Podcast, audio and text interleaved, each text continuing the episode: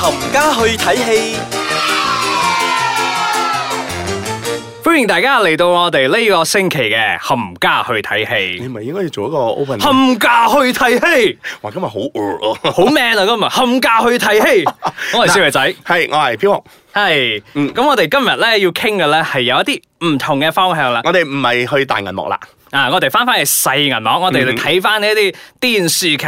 嗯嗱，咁我哋之前都睇到好多我啲咩啊，嗰啲啊僵屍片啦，係係嘛？中最方最啊，最中方又有，西方又有啦。最近期嘅咪即係鄭嘉穎嗰隻姜， 哦，嗰然隻之後 我哦哋之前都仲有嗰個咩啊，西方嘅嗰個 Vampire Series 叫咩咗啊？Twilight 哦係啦，Twilight。咁我哋而家嚟睇翻，其實喺大概誒十幾廿年前咧，有一部香港嘅電視劇咧 係引真起。嘅，哇！ 咩事啊？你十八歲噶？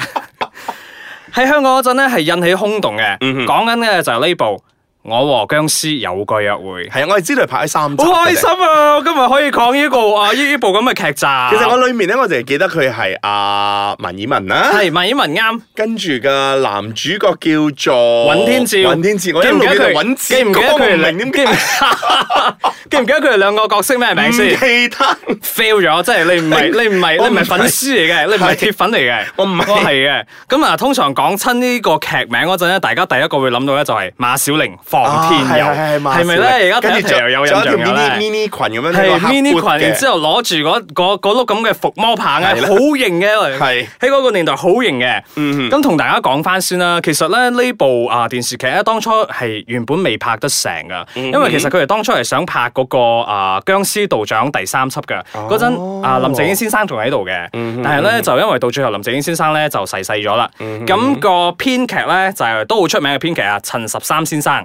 佢嗰陣咧就突然之間嚟一個天馬行空，佢又打算我唔要用僵屍道長，我要用一個女道長，而且仲要係好貪錢嘅，着 mini skirt 嘅，所以咧佢就 create 咗呢一個馬小玲嘅角色馬小玲，嗯哼到最後就係揾萬依文嚟飾演啦。嗯然之後到最後咧，兩個結咗婚啦。哦。係啦，我我大略記得咧，除咗佢哋之外咧，仲有阿陳啟泰啦、杜汶澤係啦好多嘅楊公寓啊，基本上亞視係嗰啲出名嘅咧都出現晒有啊喺嗰，度我㗎啦。我嚟讀一讀啊呢啲名俾大家聽，大家一定覺得好熟悉。嗯我係唔使睇稿嘅，因為我已經好記得咗噶啦。我哋仲有包括邊個嗯啊？陳啟泰啦，係咪講咗啦？張文慈啦，杜汶澤啦，姜浩文啦，任達華啦，張慧儀啦，陳展鵬啦。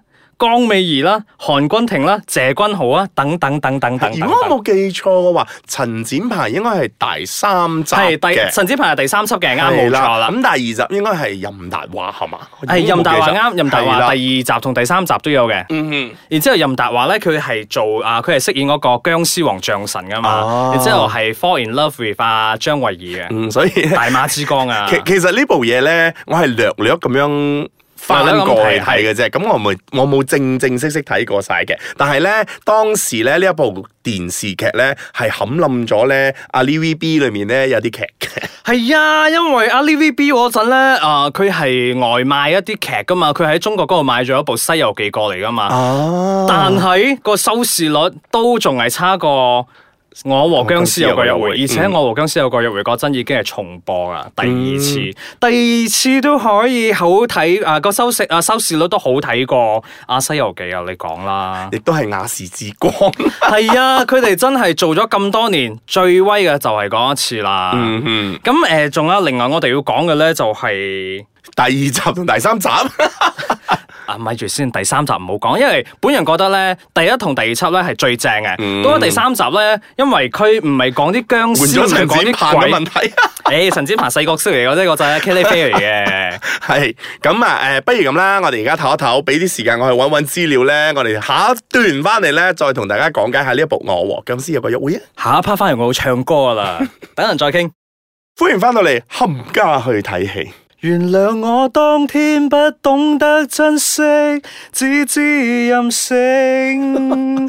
笑咩啊？大家應該好有印象啊，因為 呢因為呢首歌咧係呢個電視劇嘅主題曲嚟㗎。哦有邊個主唱㗎係啊？蔣嘉瑩小姐哦大家應該對佢冇乜印象，因為大家對呢首歌嘅印象會比較好啲 嘅。嗯係呢個係第二輯嗰首主題曲嚟嘅。啊然之後 OK 呢首歌啊，你知唔知紅到紅到點啊？紅到啊、之後啊 TVB 嗰陣咪有拍嗰、個啊、表哥你好嘢定係咩啊哈表哥你好嗰啲系 hea 啊列啦，嘛？啊翻唱啊，大佬翻唱啊，過咗幾多年翻唱啊！突然之間睇下 TVB 嘅電視劇嗰陣聽到呢首歌，點解有呢首歌哇！我幾開心 啊，即刻走去 download 呢首歌嚟聽啊！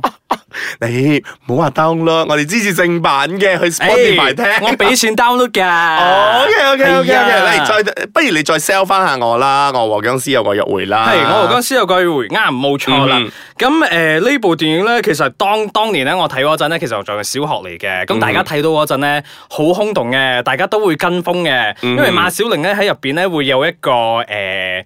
例如一個咒語咁啦，嗯哼嗯哼然之後佢講一講個咒語出嚟之後咧，有條神龍會走出嚟嘅。個咒語就係臨兵鬥者皆陣列在前，諸邪。然之後嗰條神龍咧就呼呼呼就咁飛出嚟㗎啦好。似嗰啲日本嗰啲漫畫 Dragon Ball 嗰啲 咧，係啊，即係念嗰個咒語咧，你個 power 就 full 出嚟你嗰啲咁你樣啦 講。起你講起日本咧，我好中意呢一部電視劇嘅原因就係因為佢好天馬行空，佢有好多嗯唔同嘅角色都會出現嘅。就例如有日本嘅貞子啦，中國以前嘅法海法海大師啦，嗯青蛇啦、白蛇啦、許仙啦、盤古啦、嫦娥啦，哇！呢啲咁嘅都可以同僵屍拎到啊！你話哇佢幾俾我咁犀利？佢而家俾我感覺到好似美國嘅一部電視劇叫做《Once Upon a Time》咧，專拎晒嗰啲 fairy tales 嗰啲 character 咧喺晒入邊咁嘅喎。係咯你咪覺得咁即係好方便咯哇！咁即係佢係一個次祖嚟嘅喎，呢 個。係啊，好掂啊！即係將將所有中國人嗰啲誒，大家所熟悉嘅一啲經典人物咧，喺度 join 晒落呢一部電視劇裏面喎。係啊，咁我哋除咗頭先我講嗰部啊，嗰嗰首啊主題曲之外咧，其實第一輯嗰陣咧，佢揾到黃興平小姐嚟唱主題曲同埋插曲噶，同樣都係好正嘅。黃興平啊，你諗即係下，病温我是死嘅。係啊，就係佢啊，佢唱主題曲啊，幾正啊！ 嗱俾你俾悄悄的飛過夜晚，哇！ 啊，好開心啊！我而家真係首首歌我都好記得噶。 佢真係好投入喺呢一個我和僵屍有個約裏面咧。 嗱，但係因為咧我未睇過呢一部電視劇嘅，所以咧佢而家咧好努力咁樣去 sell 緊我嘅。咁除咗話呢啲之外，仲有啲咩可以 sell 俾我？仲有可以 sell 咩俾你啊？嗯，我 sell 金正宗俾你，邊個係金正宗？唔知金正宗就係杜汶澤。你睇我而家我真係就係記得入邊嘅角色名嘅啫。 我淨係知金正一。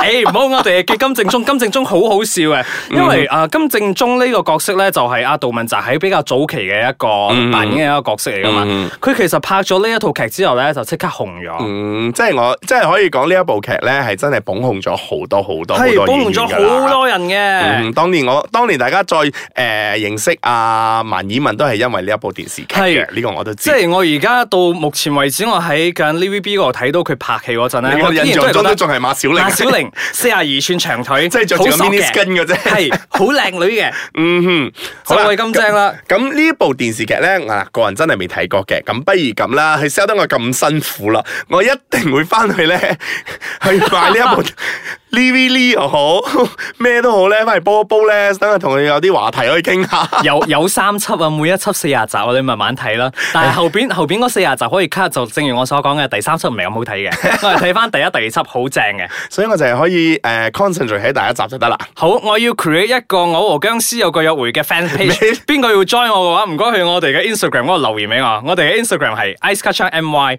或者去到我哋嘅 website www.iceketchup.com.my 留言俾我。誒係呢集留言俾我好啊，唔好留言俾阿紅，因為我知道好多粉絲要同我傾偈嘅。係啦，因為我而家咧就我我我和誰床有個約會，翻去瞓下先，跟住先慢慢煲劇。我上街去揾下僵屍迷先，係咁先啦，拜拜。